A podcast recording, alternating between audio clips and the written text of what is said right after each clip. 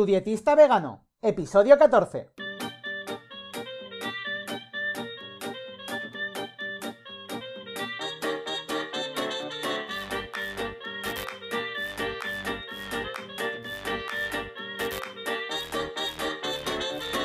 Hola, ¿qué tal? Muy buenas a todas y a todos.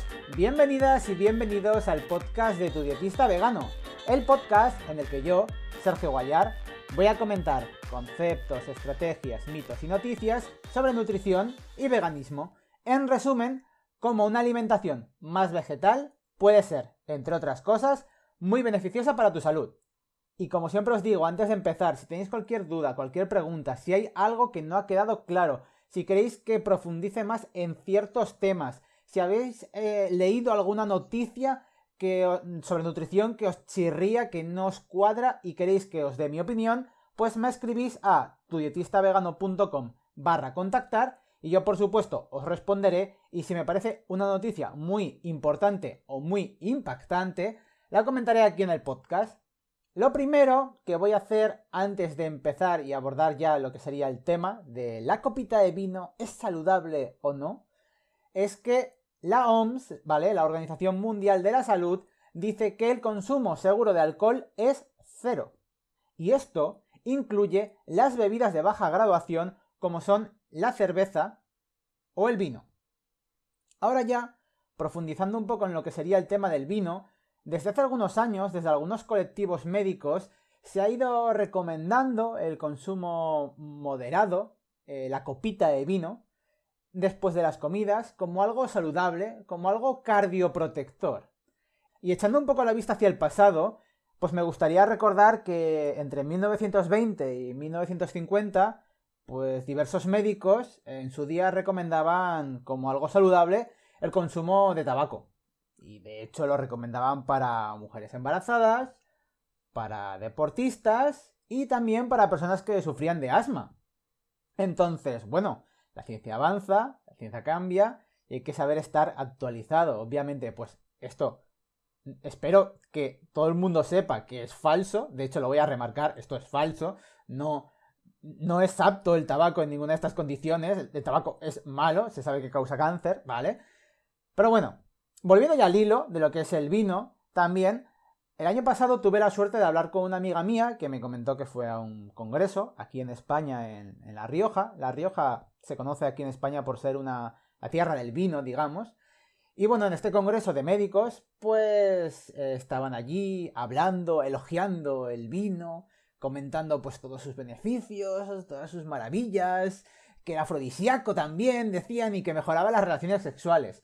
Hombre, a ver, mmm, no me voy a entrar aquí en detalles, porque la verdad es que este punto tampoco lo he estudiado mucho, pero claro, imagínate que tú conoces a una chica o un chico por ahí de repente que dices, bueno, no está mal, y te tomas una copita de vino y lo empiezas a ver más guapo, pues hombre, pues igual sí, ¿no? Igual ahí tiene algo que ver, pero no estás tú en tus plenas facultades eh, cognitivas preparado para tomar la decisión de si era la mejor opción o no. Bueno, quitando esto de lado, eh, como, como punto así un poco de humor, eh, no hace falta que me tenga que remontar hasta tan lejos porque hace poco, de hecho ha sido por lo que le he, De hecho, bueno, no hace falta remontarse hasta tan lejos porque el principal motivo por el que le he dedicado este podcast al vino, ahí en exclusiva, es porque hace poco pues he visto una noticia que decía que el vino tinto podía estimular el sistema inmune y bueno, como estamos ahora en tiempos de coronavirus y pues como que hay que tener un sistema inmune así poderoso, pues claro, es como otra estrategia más de cara a elogiar ¿no? estas cualidades del vino tinto. Entonces, bueno, a ver, todas estas cualidades precisamente eh, se atribuyen a uno de los componentes del, vino, que es el resveratrol. Y eh, esta circunstancia se da debido a algo que se ha conocido como la paradoja francesa. Si no estáis puestos, lo voy a explicar brevemente porque tampoco me quiero enrollar.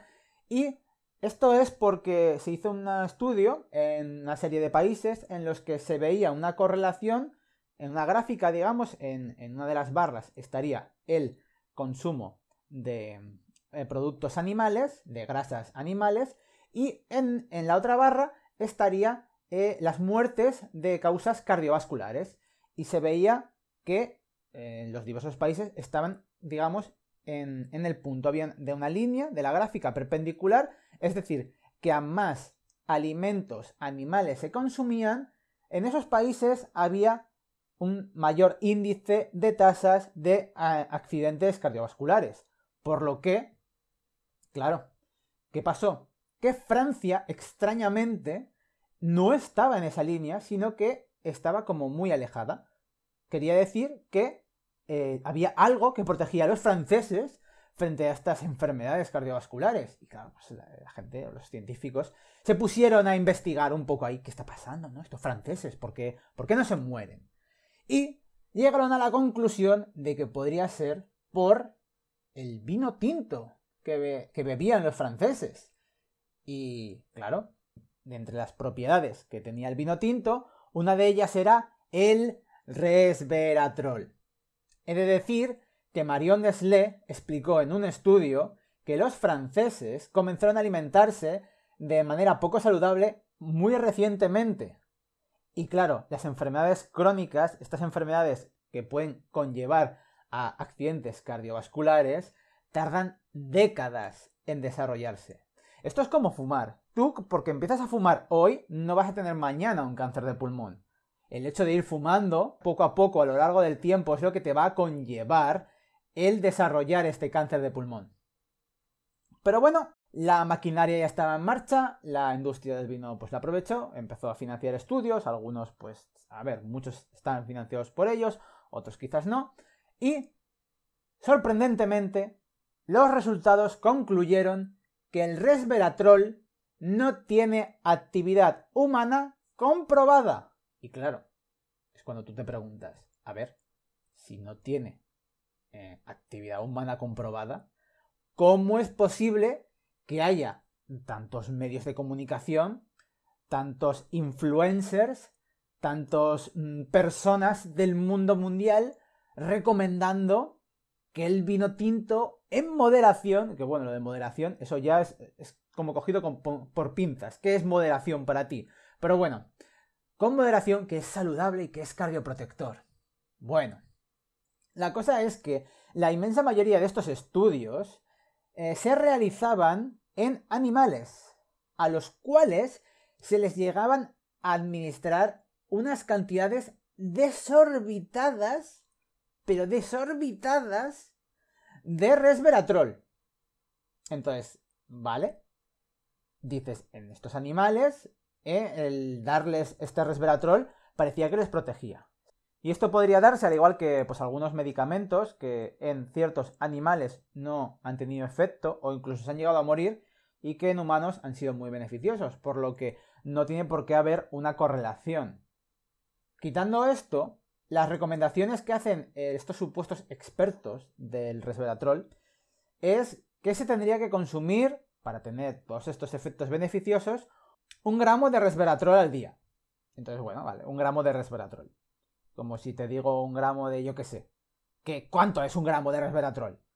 Pues bueno, a ver, para alcanzar la cantidad de un gramo de resveratrol al día, tendrías que beber 5.000 copas de vino tinto al día. Y obviamente, yo creo que no es humanamente posible que bebas 5.000 copas de vino al día me parece matemáticamente imposible. Y aunque pudieras hacerlo, los efectos colaterales de todo el alcohol que estás ingiriendo no superarían los beneficios del resveratrol. Eso también hay que tenerlo en cuenta. Dejando esto a un lado, no ayuda para nada que el líder de todas estas investigaciones sobre el resveratrol se le haya encontrado culpable de hasta 145 cargos de fabricación y falsificación de información. Y es que, en resumen, el vino solo es bueno para el bolsillo del que lo vende. Así que nada más, espero haber aportado mi granito de arena, que os haya quedado claro que el consumo de alcohol seguro es cero. Si queréis que profundice más en el alcohol, me lo podéis comentar y le dedicaré pues un episodio en concreto. Si tenéis cualquier duda, cualquier pregunta, podéis leer las notas del programa en tudietistavegano.com barra 14, que además voy a dejar referencias a ciertos estudios que eh, voy a citar por si queréis complementar esta información y que nada más, que muchas gracias por escucharme, eh, a pesar de que os doy mucho a la brasa desde Spotify, desde iTunes, desde Evox, desde todas partes y que de verdad que eso, que muchas gracias por estar allí, que nos vemos en el próximo episodio. Adiós.